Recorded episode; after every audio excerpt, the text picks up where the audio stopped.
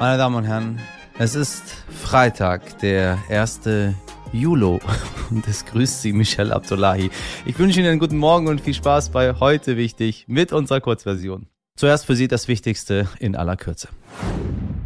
Zum Abschluss des NATO-Gipfels in Madrid bezeichnete Bundeskanzler Olaf Scholz Russland als Bedrohung für Europa und die Allianz. Im Streit um den Transitverkehr in die russische Ostsee-Exklave Kaliningrad will Kanzler Scholz eine Entspannung erreichen. Hintergrund ist, dass Litauen seit Mitte Juni den Bahntransit einiger Waren über sein Territorium in das Gebiet um Kaliningrad verboten hatte.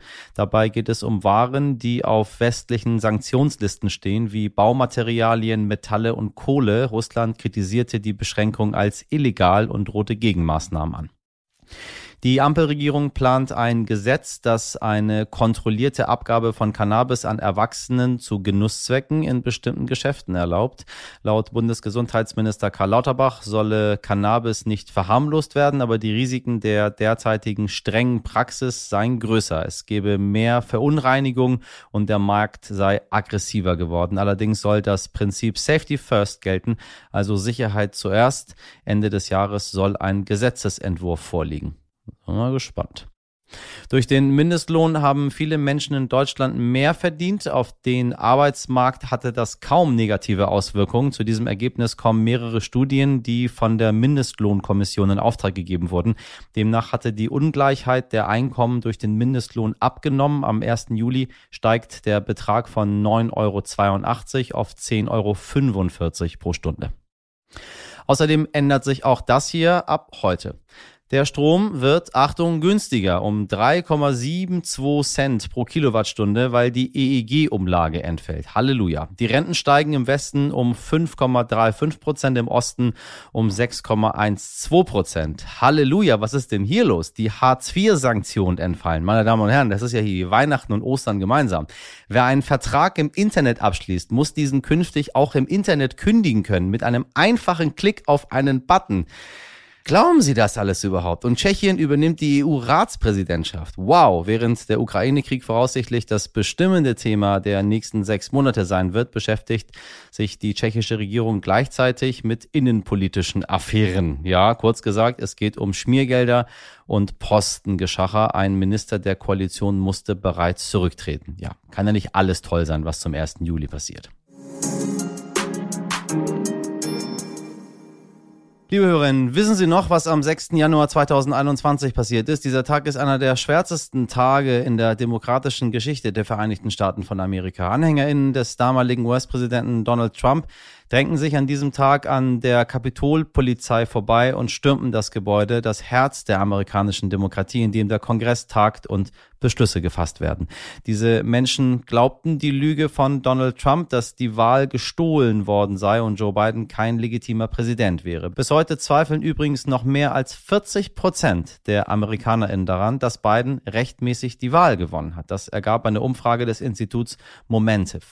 Und das, obwohl es nach wie vor keinen einzigen Beweis dafür gibt.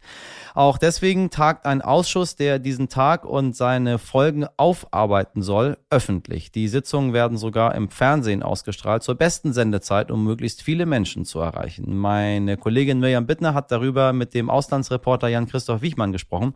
Jan hat lange in den USA gelebt und gearbeitet und verfolgt die Arbeit dieses Ausschusses hautnah. Hier erfahren Sie alles, was Sie dazu wissen müssen. Hallo Jan, schön, dass du da bist. Hallo, grüß dich Mirjam. Du bist im Moment in den USA und also alles zusammenzufassen, was da gerade los ist, wäre ein bisschen zu viel. Aber allein zwei verschiedene Gesetze und Regelungen zum, zum Waffentragen. Der Supreme Court hat jetzt das versteckte Waffentragen wieder erlaubt. Dann hat sich eigentlich der Kongress zu einer Entscheidung, zu einem Kompromiss durchgerungen. Gleichzeitig wurde letzten Freitag das grundsätzliche Recht auf Abtreibung, Roe v. Wade, wurde gekippt. Es ist extrem viel los. Wie ist denn im Moment die Stimmung in den USA? Ja, also das, das merkt man hier schon. Ich bin jetzt gerade durch ähm, Kansas gereist, durch Alabama und Georgia. Und, und diese Themen sind schon ähm, absolut vertreten bei den alltäglichen Diskussionen der Menschen.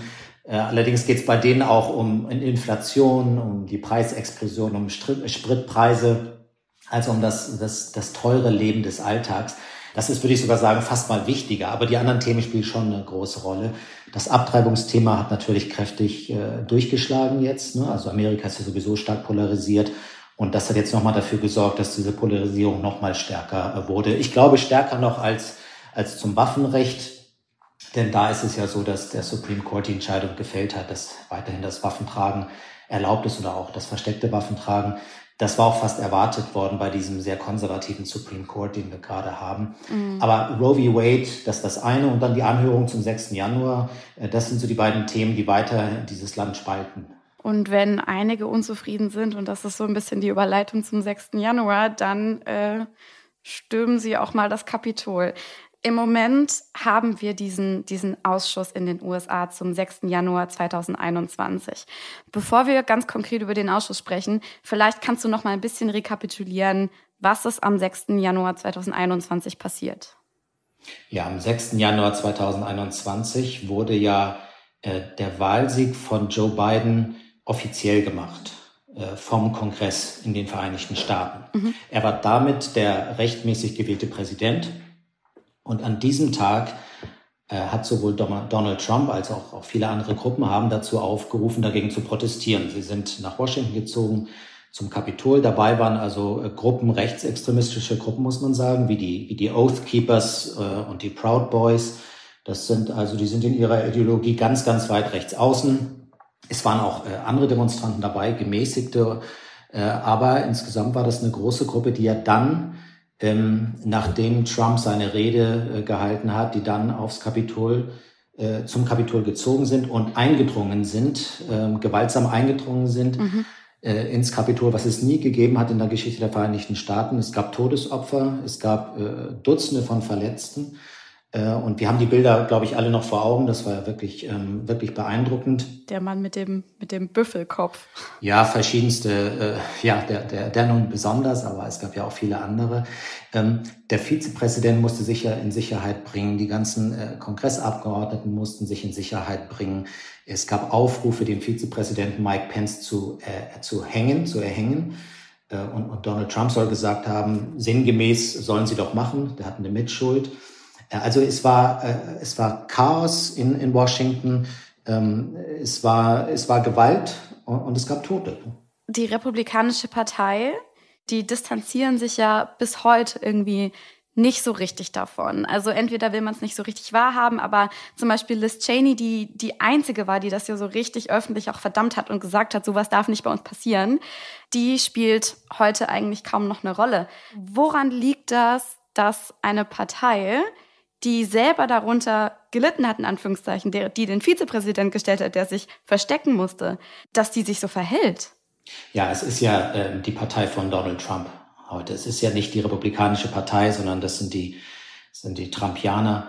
Und wer heute äh, bei den Republikanern gegen Trump rebelliert, wenn man das so sagen will, oder opponiert, der hat keine Chance. Das kriegt ja auch Liz Cheney zu spüren. Sie kriegt äh, Gegenwind, wo immer sie auftritt. Ähm, ob sie wiedergewählt wird, ist, ist mehr als fraglich.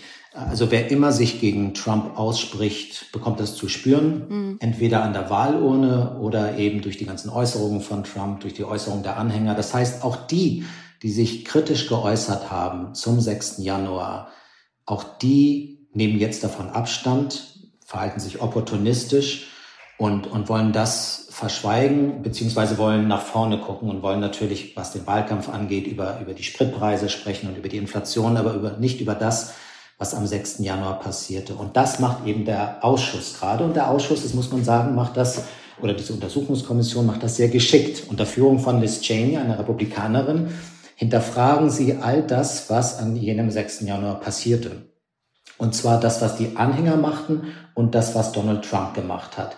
Und es kommen jetzt eben Details ans Licht, die wir vorher nicht kannten, mhm. zum Teil hochexplosiv. Und damit wird dieses Land konfrontiert. Und es gibt eben die einen, die sagen, lasst mich bloß damit in Ruhe, ich will es nicht schon wieder hören, es ist schon genug passiert mit diesem Präsidenten. Mhm. Und es gibt eben andere, die jetzt genau hinhören und sagen, meine Güte, das wussten wir alles gar nicht. Was ist da eigentlich tatsächlich im Detail passiert und welche Rolle hat der Präsident Trump dabei gespielt? Dann sind wir mal gespannt, wie die Midterms im November ausgehen. ob Donald Trump tatsächlich nochmal Präsidentschaftskandidat wird. Bis dahin ist ja noch mal eine Weile hin. Danke, dass du dir Zeit genommen hast und dass du uns das so ein bisschen erklärt hast. Gerne. Tschüss. Schöne Grüße.